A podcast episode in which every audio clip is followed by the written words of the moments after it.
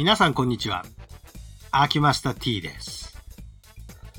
今日は春の交通安全運動にちなんだ話を少ししてみたいと思うんですが、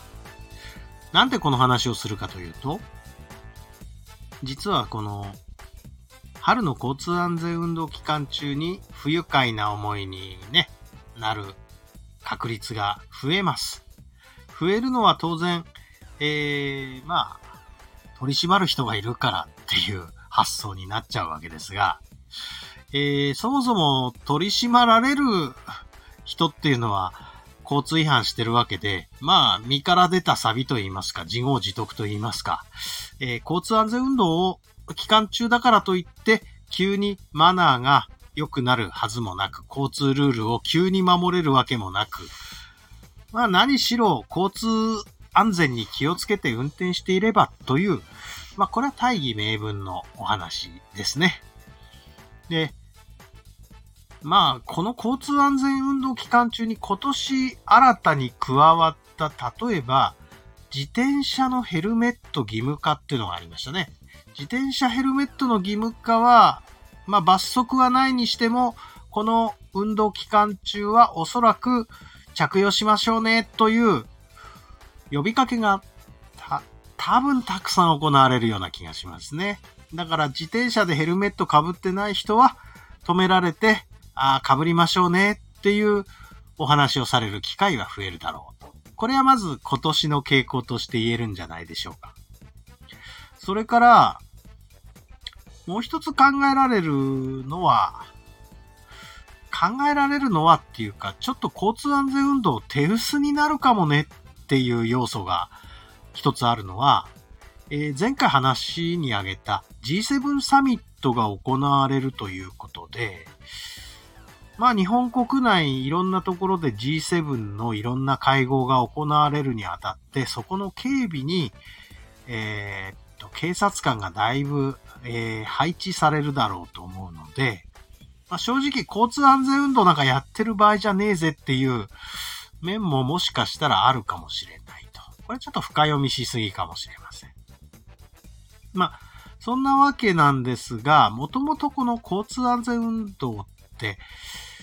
なんでこのタイミングなんだろうと、特に春ですね。なんでこのタイミングって考えると、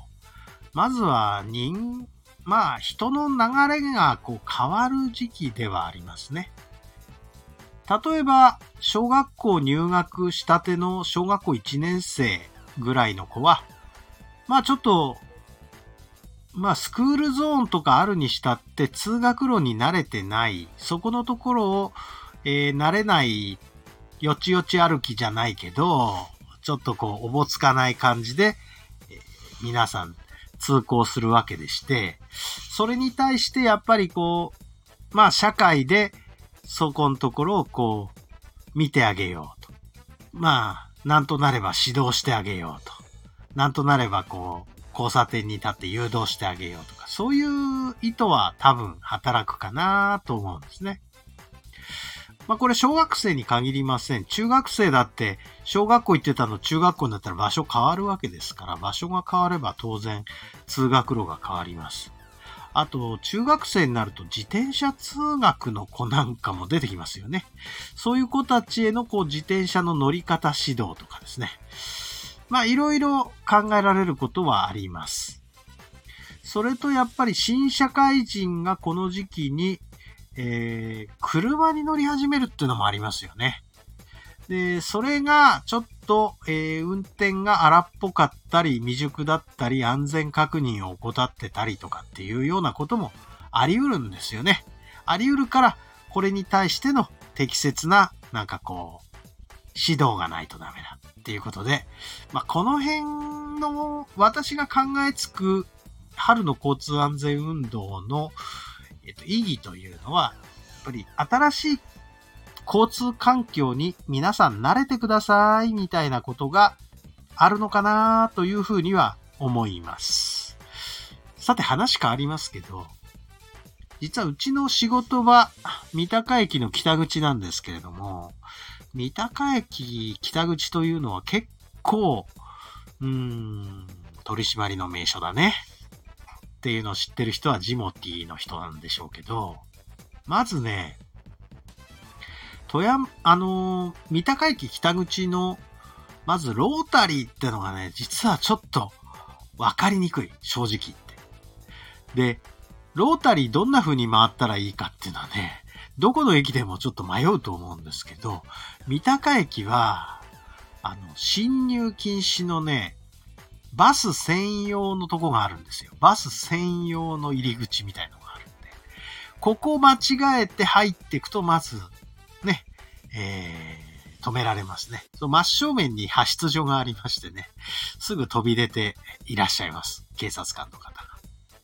それからその横のところには、えー、だいたいいつも、そう、白バイ隊員の方が、えー、っと、交差点の近くで、えー、待ち構えてある、まあ、いらっしゃる場所があります。それから、えっと、北口のロータリーを出て、出てというか、え、っとですね、まあ、三鷹通りの信号のない交差点のところで、え、やっぱり見てらっしゃる白バイの方は、あよくいます。大体ですね、そこの白バイのサイレンは1日に3、4回ぐらいなりますかね。だから、信号のない横断歩道だからといって、えー、止まらない、えー、人がいるから、そういう、そういう人は、ちゃんと歩行者優先を、え、ちゃんとこう身につけてもらうために、そこに指導のために白バイの方がいらっしゃると。こういうわけですね。で、それ見落としていっちゃうと、えー、やっぱり、そりゃ、ご指導されますよ。まあ、青い切符が、あ漏れなくついてくるということになりますね。まあそんなわけで、春の交通安全運動にまず入るのでということはあるんですが、もちろん、ちゃんと交通ルールを守っていれば、そんなところでこう、ご注意を受けることはないわけでございまして、安全運転に心がけてということが、えー、一つの大原則というか、大義名分いろいろありますが、何しろ交通安全運動だからといって急に安全運転しようと思ったってそりゃ無理でありまして、日頃から交通安全に気をつけている必要があるんだよっていうことを最後に付け加えて今日はお話を終わりにしますか。どうもお付き合いありがとうございました。